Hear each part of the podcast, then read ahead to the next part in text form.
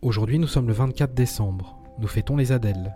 Géo vous propose une réflexion du philosophe grec Épicure. Il n'est pas possible de vivre heureux sans être sage, honnête et juste, ni sage, honnête et juste sans être heureux.